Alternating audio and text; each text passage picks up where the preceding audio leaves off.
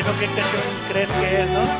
Es la de José José, ¿no? Así es, José José. O Frank Sinatra, que es lo mismo, pero en, en- en el idioma de Shakespeare. Start spreading the news. Start spreading the news. Empiecen a regar la noticia. Los Yankees sorprendieron. Ah, sorprendieron, por favor. Claro que sí, Los Pelacuas. Yankees O sea, fueron los Yankees y siempre van a ser los Yankees así, de contundentes. me da gusto, me da gusto, y creo que te lo dije ayer, pero me da gusto que desde ayer volvieron a la vida todos los aficionados de los Yankees. Ahora ya los puedes ver normalmente, muy orondos, altaneros, como Ay, siempre. Dios de mi vida. Pero está, está bien, está bien, Juan, porque creo que también te lo comenté ayer. Eh, un playoff sin gozar una eliminación de los Yankees no es playoff. Entonces, quiere decir que todavía está esa. Si usted su equipo todavía está jugando, tiene dos opciones aquí: seguir a su equipo una y la otra es esperar a que los Yankees queden eliminados, que es otra. o los padres, o los, o los, o los Dodgers también, ¿por qué no? O bueno, los es diferente, mira. O Los que Dodgers- un equipo como un equipo como el año pasado que Washington llegó, que ni siquiera estaba en, los- en- en- en- en las miras y que elimina al, al líder de toda la liga. Así es, ni Ah, siquiera sea- estaba en la mira. Pero mira, es muy diferente eh, el, tema de Yankees el tema de Dodgers. Bueno, pero pues Tú estás a, los, a mis Yankees. Tú estás muy. o sea, el equipo de Yankees es el, el más, el más popular, el más grande Claro, el y el más odiado. Y Dyers es odiado, pero no al nivel de Yankees. Te voy a decir por qué.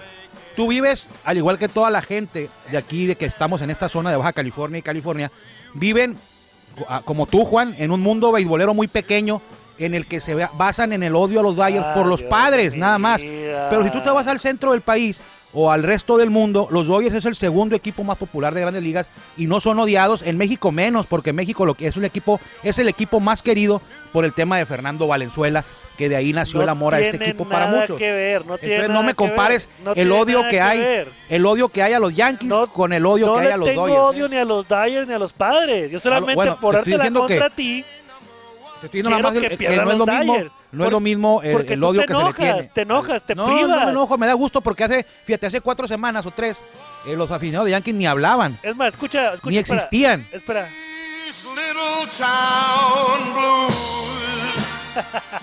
Esta franquicia todavía no. Ay, ay, ay. Bueno, You can make it here, you'll make it anywhere. Me acuerdo cuando fui a, a Nueva York, fui al estadio de los Yankees. Ahí estuvimos un juego contra los Rays. Estaba Fernando Rodney, todavía no se retiraba Derek Jeter. Cuando me tocó es. estar en el estadio Nuevo Bueno. Vámonos, porque un servidor, Armando Esquivel, ya escucharon a el Yankee fan número número 2. Juan Vega, Amnor me creo que es el 1, Juan Vega es el 2, pero muy parejos por ahí. Esto es círculo de espera de mes nuevo. Ya estamos en octubre y ya falta, ¿qué falta, Juan? falta menos para que falte menos para que inicie la temporada 2021 de la Liga Mexicana de Béisbol. Bueno, ya tenemos meses diciendo eso, pero sí es cierto, cada Falta día falta menos, menos. Ya estamos en menos. octubre, mes nuevo, bienvenidos a este décimo mes del año. Es Círculo de Espera, gracias por acompañarnos. Vámonos con el Caifán para que nos dé la introducción a este primero de octubre desde Tijuana, Baja California.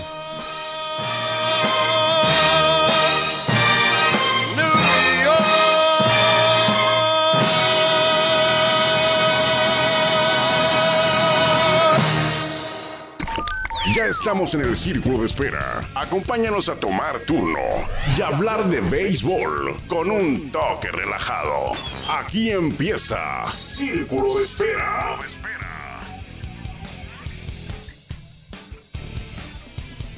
Ya estás poniéndote el guarache antes de No, espinarte. no, pues es Usted diga, los. Yankees van con todo, es un equipo grande y vamos a ganarle a los Rays. Aquí somos, aquí no somos Así. como en Béisbol sin fronteras. No llegue, muy decimos- no llegue temeroso, no, llegue es- temeroso, no eh. es miedo, no es miedo, pero es la realidad. hermano. Yo le dije a los cerveceros, le vamos a ganar en dos. Ahí ayer ganaron los Dodgers, parece la verdad una pelea entre un bulldog y un perro chihuahua, ¿eh? Sí. Eh, los- igual que la de los Lakers contra Miami. También. Los van, a, los, van, los van a destrozar en cuatro juegos los, los Lakers a, a Sí, Miami. Podría claro. darse el caso de lo que decíamos, que una ciudad eh, quede campeona en NBA y en MLB, ¿te no acuerdas que creo. lo hemos dicho? Sí, no creo que. No Por creo ahí va. que- Bueno, lo de los Yankees no va a poder pasar porque los Knicks no, no juegan desde hace como unas tres décadas, ¿eh?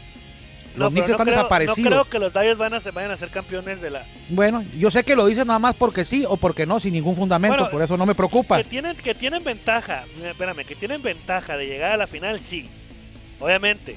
Bueno, ventaja no, son favoritos. Son favoritos, pero tienen ventaja. Van, y jugarían contra San Luis o Padres y ninguno de los dos les va a hacer algo. Pues, Porque quieres es lo que hay. Segundo, se, eh, se enfrentarían contra Miami o contra Atlanta, que tampoco. Ah, bueno, pues es lo que hay. Pues no tengo, yo no tengo la culpa no, de que. Dodgers sea el mejor equipo de la Liga Nacional Esa es la bronca, pero la se van a enfrentar. en la temporada regular. Se van a enfrentar contra Tampa ya, o Yankees o contra, contra Atléticos. Astros o Atlético. Bueno, Atléticos todavía no pasa, estaba jugando hace rato, ¿eh? no sé cómo terminaría el Yo juego. tampoco. Los que sí era que los rojos ya iban perdiendo, iban a quedar eliminados, los bravos iban ganando 3-0. Sí, Eh, 5-0 ya. 5-0 5-0 iban ganando en la, en la mañana, no terminamos de ver el, el juego. el juego, pero bueno, eh, felicidades a los Yankees, no se esperaba, eh, fue sorpresa, pero aquí sí que queda claro otra vez que es una sorpresa, o sea, el favorito, ¿en qué, ca- en qué estadio jugaron?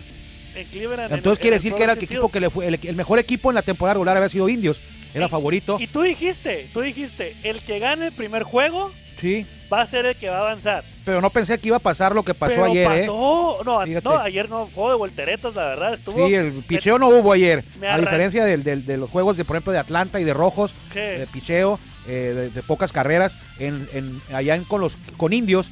Le, creo que los Yankees les anotaron por ahí de 27 carreras, 23 carreras en dos juegos y los, y los indios pues no pudieron.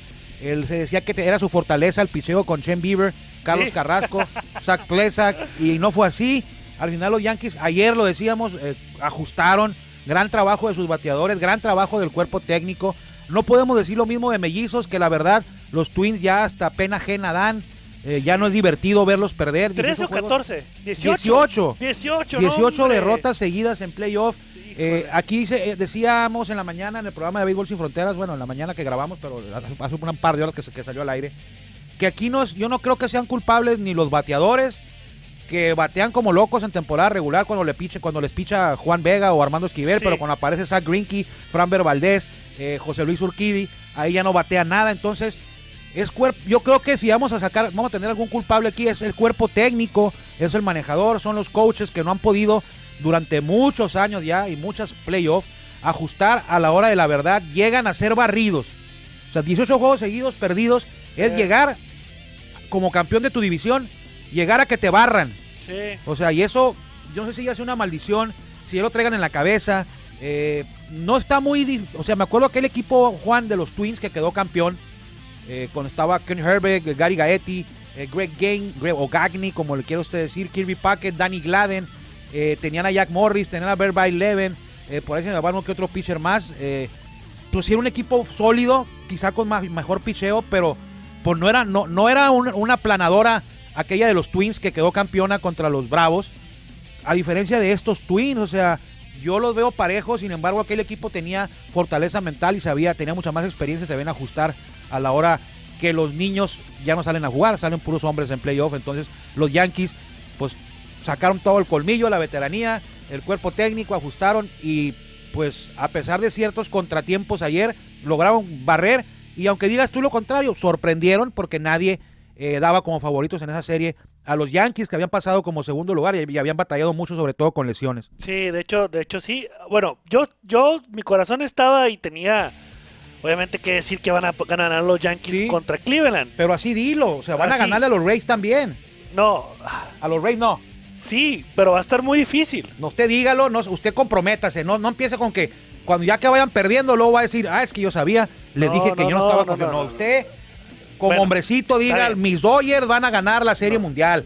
Y mis Yankees están de vuelta, A van a ganar la Serie Mundial. ¿Por qué? Porque ya en playoff, nosotros sabemos jugar playoff y los demás no. Sí. Entonces, puede ser, acuérdate, ¿tú, tú pensaste que Nacionales iba a quedar campeón del año pasado. no, bueno, No. pero no compares a los Yankees con No, es un Nacionales. ejemplo de lo que puede ocurrir en un playoff. Bueno, sí. El- sea, los el- Yankees- los playoffs pueden pasar cualquier cosa. sí Cualquier cosa. Por ejemplo, este puede que gane cerveceros, puede que gane Cardenales, puede que Padres gane, gane hoy o haya ganado hoy y mañana gane y ya quedó atrás lo del primer juego. Todo puede ocurrir aquí.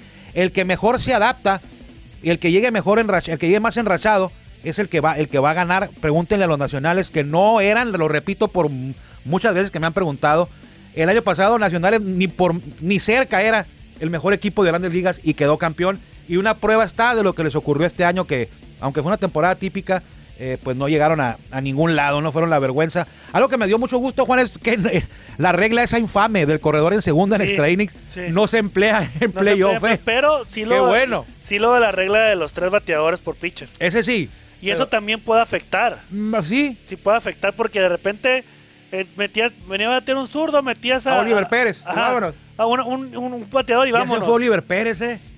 Ya se fue ¿Quiénes Oliver quedaron Pérez. eliminados? Oliver Pérez de los Ya mexicanos, Los de el Kirk, Alex Kirk Eh, y el Boston, otro de Twins, ¿quién estaba? Y Sergio Romo. Sergio Romo. Ah, Sergio Romo también. Pero bueno, Sergio Romo sí tuvo algo que ver ahí en el primer juego. Él Ya perdió. Oye, aunque aunque le, le dieron una puñalada con un error. ¿Viste el juego de los Yankees ayer o no lo viste? Eh, discúlpame, pero estaba viendo a los Dodgers y a los Lakers. Bueno, bueno, los Dodgers la verdad yo no sí lo vi al principio de los Yankees. Bueno, pero ¿sí viste el Grand Slam de Yu- de Urshela? Tanto que lo criticaban hace unas tres semanas o cuatro a Urshela porque andaba muy mal y a Gary Sánchez. Sí. Y ayer Urshela, ¿no? El colombiano sacó, sacó el barco del atolladero porque si hubieran perdido, ay, nanita, ¿eh? Pero bueno, lo hubieran existe. Se convirtió en uno, o sea, en un Yankee que mete, que bueno, conecta un Grand Slam en la historia. El primero, bueno, del 95 para acá. En el 97 fue Polo Neal. En el 98 mi ídolo Tino Martínez. En el ídolo, Tino 99 Martínez. Ricky Ledé. Bueno, Lidi. Ricky Ledé, sí, así le decían, Ricky Ledé. Así en 2011 Robin- Robinson Cano. En el 2019, como, como olvidarlo, Didi Gregorius. Y ahora Gio Ursela. Se ha convertido y ha pasado a la historia como de los Yankees que conectan un Grand Slam en postemporada. Muy raro. Muy, raro. pocos, Así es. muy Bueno, pocos han ¿quién- conectado Slam. Entonces ya están los Yankees listos ¿Quién contra los abre? Rays. Esa serie está. ya está. ¿Quién abre por los Dodgers el día de hoy? Eh, hoy, hoy debe estar abriendo, ya está, ya está el juego. De Clayton sí. Kershaw contra Brandon Woodruff. El juego está, está un poco más parejo de lo que pudiera usted pensar. Eh, Woodruff, muy buen lanzador. Kershaw, pues ya sabemos, tuvo otra gran temporada este año. Eh, quizá la percepción final fue ese el último duelo que lanzó, que no le fue nada bien. Le pegaron por ahí tres jonrones. ¿Quiénes fueron? ¿Los, los Atléticos o los Gigantes? Los, No, los no gigantes recuerdo. no. Fueron los angelitos. Le dieron creo que tres cuadrangulares a, a Kershaw, pero en general tuvo una temporada como la que nos tiene acostumbrados, de los mejores en whip, efectividad, eh, ganados. Entonces no debe tener problema los Dodgers, pero repito, tiene una fama, una famita Clayton Kershaw en playoff que ay Sí. nanita, eh. Oye, ¿cuántos años le quedan a Clayton Kershaw como No jugador es tan viejo, eh. Tiene como 30 años, Juan. No por eso, pero ¿cuántos años le quedan de carrera? De carrera le pueden quedar unos 5 o 6, de gran calidad, a lo mejor unos 3. Tres años. Tiene 30 años, 31. Lo podemos- Pareciera que tiene más, pero en realidad no es tan viejo como, por ejemplo, como Rich Hill, que tiene 40, como Nelson Cruz, como Albert Pujols. Pareciera, pareciera que Kershaw, por los números que ha hecho y por tantos años que lo hemos escuchado, es viejo, pero no. Lo que pasa es que Kershaw empezó como a los 19, 20 años. Sí. Ahorita, no sé, pero casi estoy seguro que tiene 31. 31, 32, lo que habla, y como lo hemos visto, habla de que le van a tocar unas 4 o 5 temporadas más, yo creo. Y ahora ya no es como antes, ahora los pitchers lanzan menos. 5 o 6 entradas, ya no se van toda la ruta como los Fernandos Valenzuela, como los Dave Stewart, como los más viejos todavía, Catfish Hunter, que eran juegos completos, blanqueadas, o sea, cierre de juego, pues lo- blanqueadas, nueve entradas en cero. Ya no se da, ya no pasa eso, a menos que vaya lanzando sin hit. Entonces, eh, todavía le queda un ratito. Eh, lo bueno que ahí viene Walker Buehler, que ayer lo hizo bien, solamente recibió ese, ese cuadrangular, a pesar de que tiene problemas de ampollas. Eh, eh, y prisa- ahorita que, ahorita que menciono a Rich Hill, quiero recordar lo que comentaban ahí los, los cronistas de ayer, que fíjate que hay un tratamiento de orinoterapia para tratar las ampollas. No sé si sea cierto. No, Lo dijeron los cronistas de, de- de Fox Sport ayer, que Walker Buehler se había perdido 10 días casi al final de la temporada por un problema, no era de lesión, era de ampollas, batalla con las ampollas, y que había recibido una recomendación de Rich Hill para tratárselas con una técnica que se llama orinoterapia, que es con, con orines, Sí. tus propios orines. Creo que te, te hay una terapia para, para tratarte las ampollas en las manos. Yo no sabía y no sé cómo funcione pues eso. O sea, debe ser untado, ¿no? No, No va a ser tomado.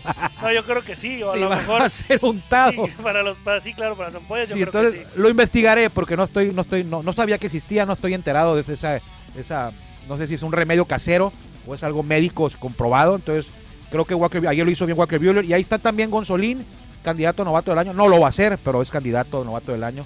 Eh, y está Dustin May y ayer qué gusto nos dio, eh, gracias a Roberto Espinosa que sacó luego luego la estadística. Fue la primera ocasión que dos mexicanos, dos lanzadores mexicanos, obtuvieron una victoria el mismo día en playoff. Fue el. el, el Urias fue uno, ajá, Urias y el otro fue este. El, el de Cardenales.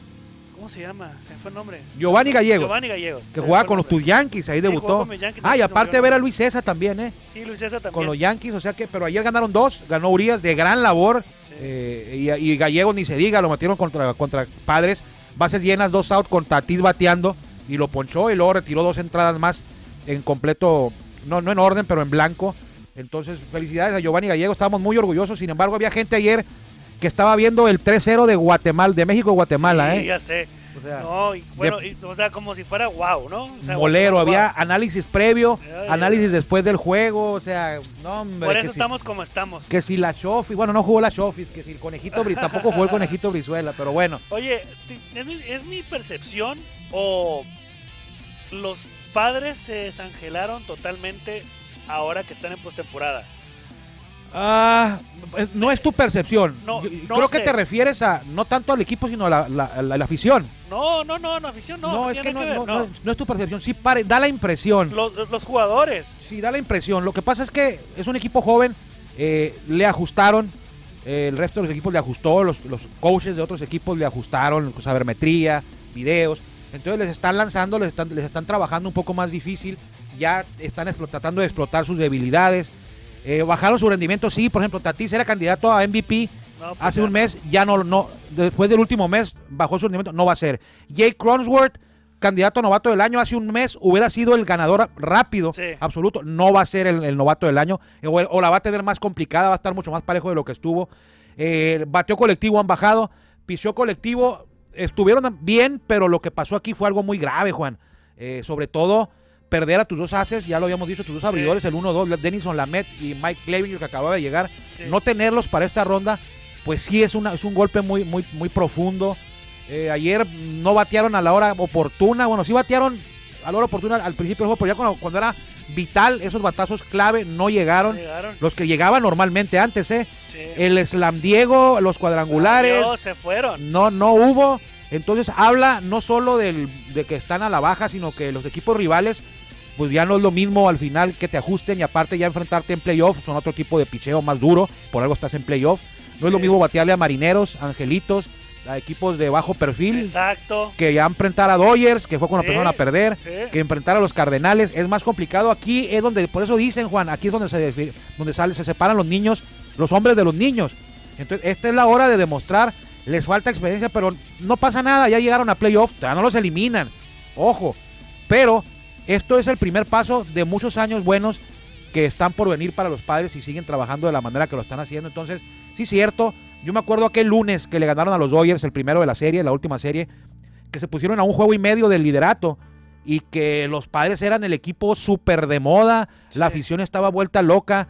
Y ahora ya, ayer eh, lo notaba en redes, lo notaba en, en el, el mismo equipo también, verle las caras a los jugadores cuando perdieron, en las redes sociales, la gente que le va a los padres, los comentarios que ponía, o sea, no están acostumbrados a llegar a playoff y a veces hasta no saben ni siquiera qué escribir en redes sociales, ya se echaban la culpa unos a otros, gente comentando que la culpa la tenían los villamelones, o sea, ah, hasta, hasta dio hasta pena ajena y eso que todavía no están eliminados, imagínense cuando queden eliminados, ojalá que no queden eliminados tan pronto porque yo quiero una serie Padres Dodgers, eh, porque No muchos decían, bueno, qué puede pasar. Ganaron la serie los Dodgers. Bueno, sí, pues nos vemos en playoff, decía mucha gente que le iba a los padres. Pues bueno, ojalá que sí se dé esa serie de padres Dodgers. Bueno, y ahí si nos ganan, pues nos ganaron, ¿no? Pero es bueno para el béisbol, sobre todo de la región, aquí en, aquí en, en Tijuana, San Diego, Sí. que el equipo de San Diego, pues aunque no hay gente en la grada, qué pena que no haya gente en la grada, eh, para poder, haber, poder, poder disfrutar de este equipo que juega alegre. Eh, ayer no jugaron tan alegres porque no ganaron, pero, pero, pero es, una, es, una, es una alegría que le dan a la ciudad y no poder estar disfrutándolo, pues sí, ahí está como un puntito que va a quedar para siempre en la historia, ¿no? Ok, pues sí, también de la Liga Nacional, eh, los Bravos de Atlanta pasaron a- también a, a la serie divisional. Y el juego contra los, los, los de los Chicago Cubs, No hubo, ¿no? con, no, no hubo, se pospuso porque dicen que está cayendo una lluvia torrencial En Chicago. en Chicago. En los amigables confines del Wrigley Field. Así es, allá mero. Sí, porque mucha gente dice, oye, ¿de dónde sacaste lo de amigables con fines de, del estadio Chevron? Primero lo usaban en el estadio Sierra Vera, los amigables con fines del Sierra Vera, pero sí, ese viene desde hace muchos años que le dicen así al estadio, al Wrigley Field, al estadio de los cachorros. Son conocidos, sobre todo por la gente de ahí y también en Estados Unidos, son conocidos como The Friendly Confines Confines. del Wrigley Field, entonces de allá viene. Eh, esos Marlins, lo que, lo que pasó con los Marlins y lo que pasó con los Astros, que eliminaron a los Twins, eh, tristemente para los Twins, yo no sé, Juan, amigos, si le beneficie mucho a la liga el tema de que los Astros hayan ganado, ¿eh? No, le no sé si le beneficia. No le beneficia. Ese es uno. Y yo tampoco sé si qué tanto le pueda beneficiar que los Marlins le hayan ganado a Astros y puedan a lo mejor ganar esa serie. O sea, si los Marlins avanzan y dejan afuera a Chicago, yo no sé qué tan bueno es para la liga tampoco que un equipo que un mes antes le metieron 30 carreras en un juego esté en la serie divisional entre Sí. los mejores cuatro. Un equipo que no se refuerza, que tiene puros jóvenes, que no invierte, que está destinado a ser el sotanero, pero bueno, este año sorprendió. Y que aparte fue atacado por el COVID. Sí. Estuvo dos semanas aislado en un hotel, creo que en Filadelfia o en, la- o en Washington. eh, y que ahora, con todo esto, esté metiéndose a la serie divisional en caso de que suceda.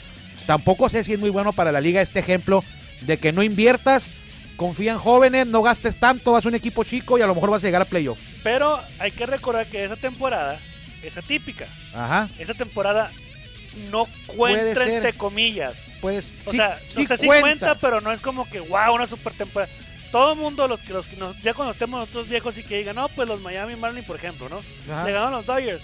Pues sí, pero pues Nadie se va a acordar. nadie se va a acordar. ¿Por Pero la temporada sí cuenta, por como te escuché festejar a los Yankees, creo que sí cuenta. No, me- yo nada más por mofarme de ti. Cree que yo no le voy a los Yankees no, ni le pero voy a tú porque eres anti-Yankee 100% Ah, bueno, sí, pues comprobado. yo no le Yo- voy a los, acuérdate que yo no le voy a los indios, ¿eh? no le vas a los Cuando indios. le ganen a los Dodgers, Ah, pero, hablamos. pero ¿qué tal ahí cuando, cuando le ganaron y le macanearon a Shane Bieber? ¿Qué te dije? Te empecé a mandar mensajes y tú ni pio dijiste.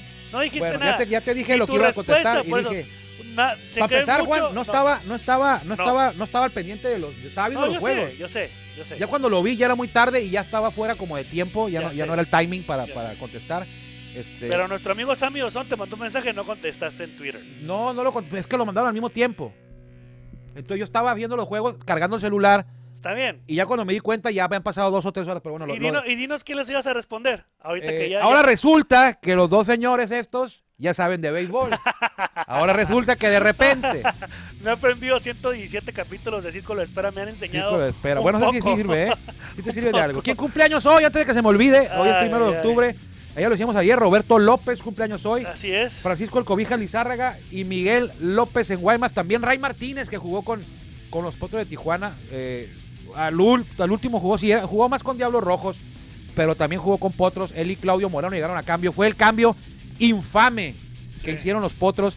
Claudio Moreno, Ray Martínez ya llegaron en sus últimas a Tijuana a cambio del, no- del joven sensación Carlos El Chapis Valencia, que usted sabe ya lo que hizo el Chapis Valencia con los Diablos Rojos del México.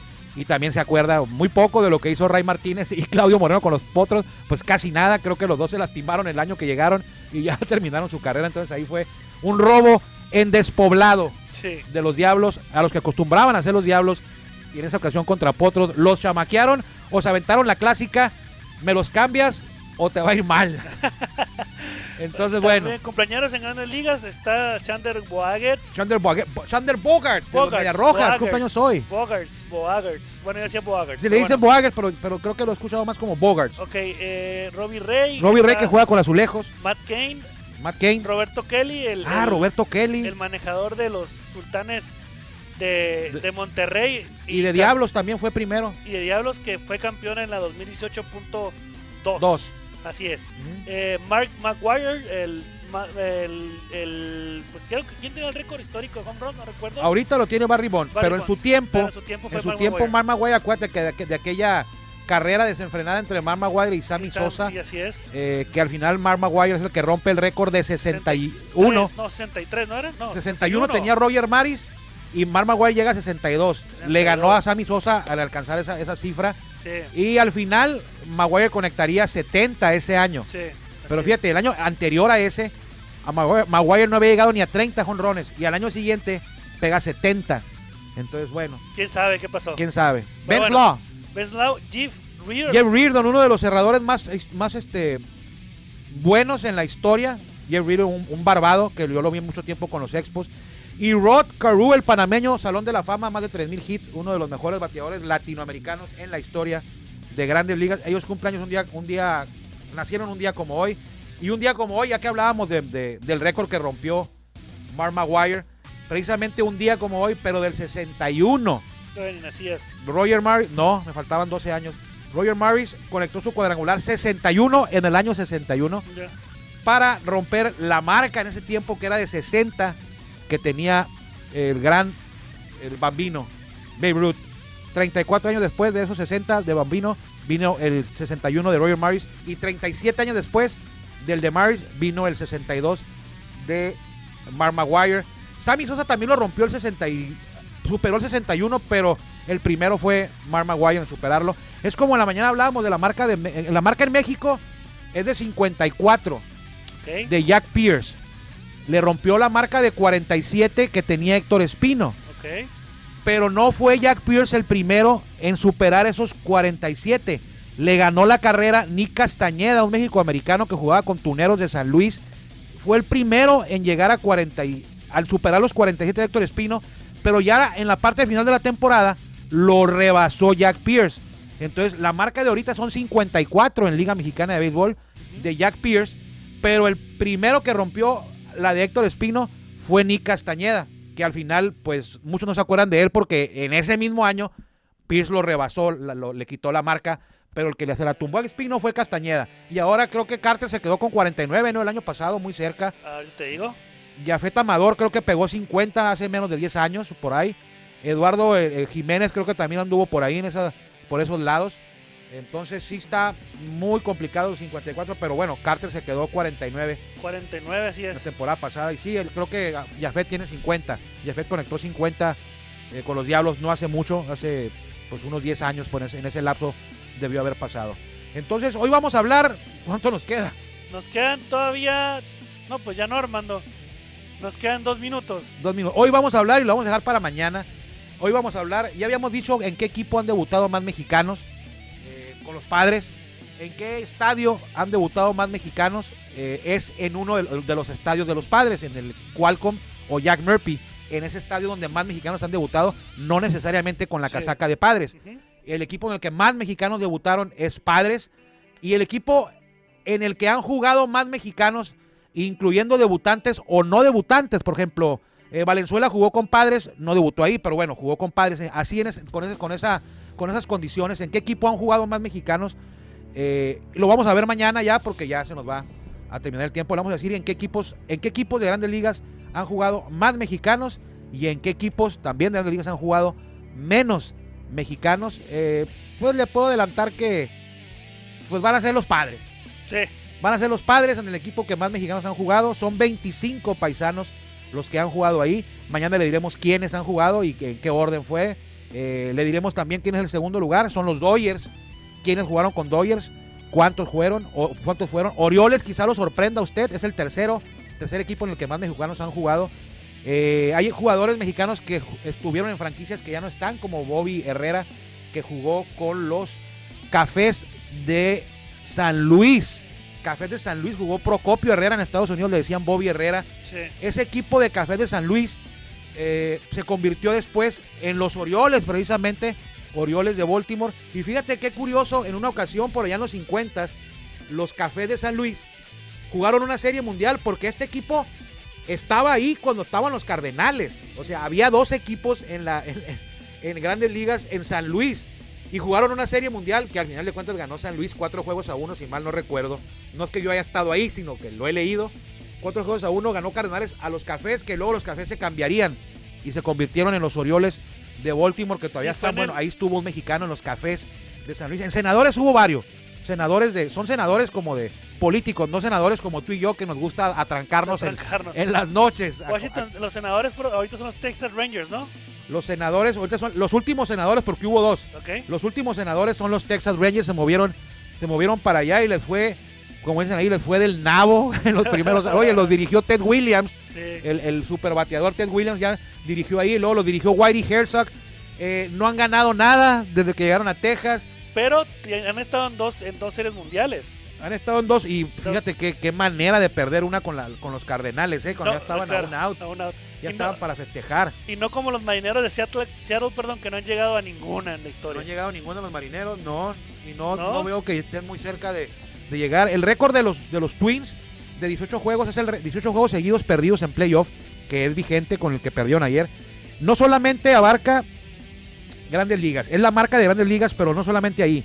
Es la marca de cualquier liga profesional de- de Estados Unidos, llámese NHL, llámese NBA y llámese NFL. Ningún equipo de estos cuatro deportes mayores en Estados Unidos ha perdido los juegos que han perdido los mellizos de forma consecutiva en playoff. Y repito, ya no es algo gracioso, ¿eh? Oye, ya por último, ya digo, aprovechando eso que los Twins, la verdad, están para llorar. Como tú dices que no es nada gracioso.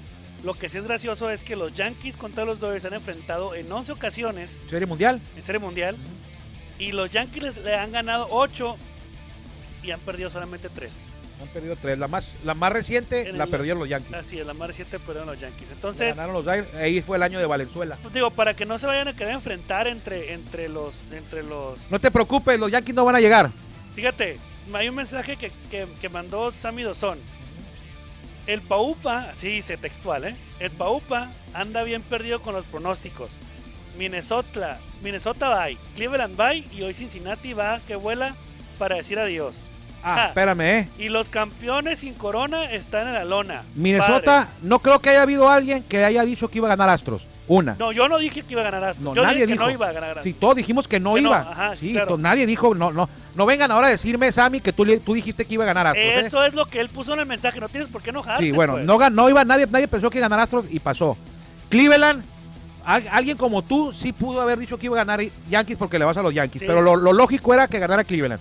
Rojo, ojo, eh, y hay que revisarlo. Yo nunca dije que iba a ganar rojos, dije que cuidado con los rojos. Dijiste watch out. Watch out. Y lo Va a dijiste ganar desde que iban Bravos. a iniciar la temporada. Ajá, Tú dijiste. y desde antes de la temporada dije, cuidado con los rojos. Nadie me creyó. En playoff yo dije, va a ganar Bravos. Pero watch out con los rojos. Pueden Sí. dar la sorpresa. No la dieron. Eh, padres, dije que Cardenales, la verdad, creí que dependía todo de quiénes iban a, lanzar, quiénes iban a abrir Clevis, si estaba Clevinger o Lamet. Pero aún así, aún así dije, bueno, si no están Lamet y no están Clevinger, creo que entre Davis, Richard y Paddock pueden ganarle a los Cardenales. Es un equipo mu- muy golpeado. Eh, no lo nos perdieron a Marcelo Zuna. Eh, ya está Yadier Molina a la baja, pero bueno, tenerlo en la receptoría, Yadier Molina con tanta experiencia es un plus.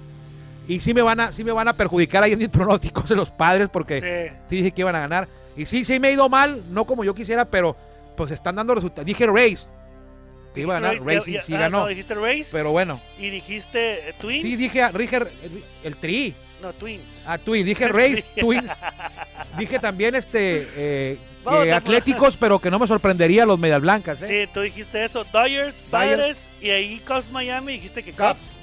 Cubs. mal. Bueno, Y salud. entonces, Vamos a traernos a Sammy Dozón para que dé sus pronósticos a ver si muy salsa. Una llamada, una llamada. Sí, a ver si muy salsa, Está ¿eh? bien, pero relájate, pues no tienes por Bueno. qué enojarte. No, pues es muy fácil, Sammy, en la, en la No, red, bueno, acabar a todo lo pasado. No, está bien. Vamos a apagar este programa porque te estás poniendo muy salsa. Bueno, Entonces ya tenemos que terminar y nos salsa, para salsa, salsa huichol. Estas son salsas de, de veras. Pero bueno, recuerden amigos, falta menos para que falte menos para que inicie la temporada de béisbol. Y arriba los Yankees de New York, New York, New York. Cuídense mucho, vamos a ver a los Dodgers, están jugando ahorita, que le vaya muy bien, nos encontraremos mañana ya para cerrar semana, abriendo mes y cerrar semana. Esto fue Círculo de Espera desde Tijuana, Baja California, que le vaya bien. Gracias por acompañarnos en el Círculo de Espera. Nos escuchamos próximamente. Círculo de Espera.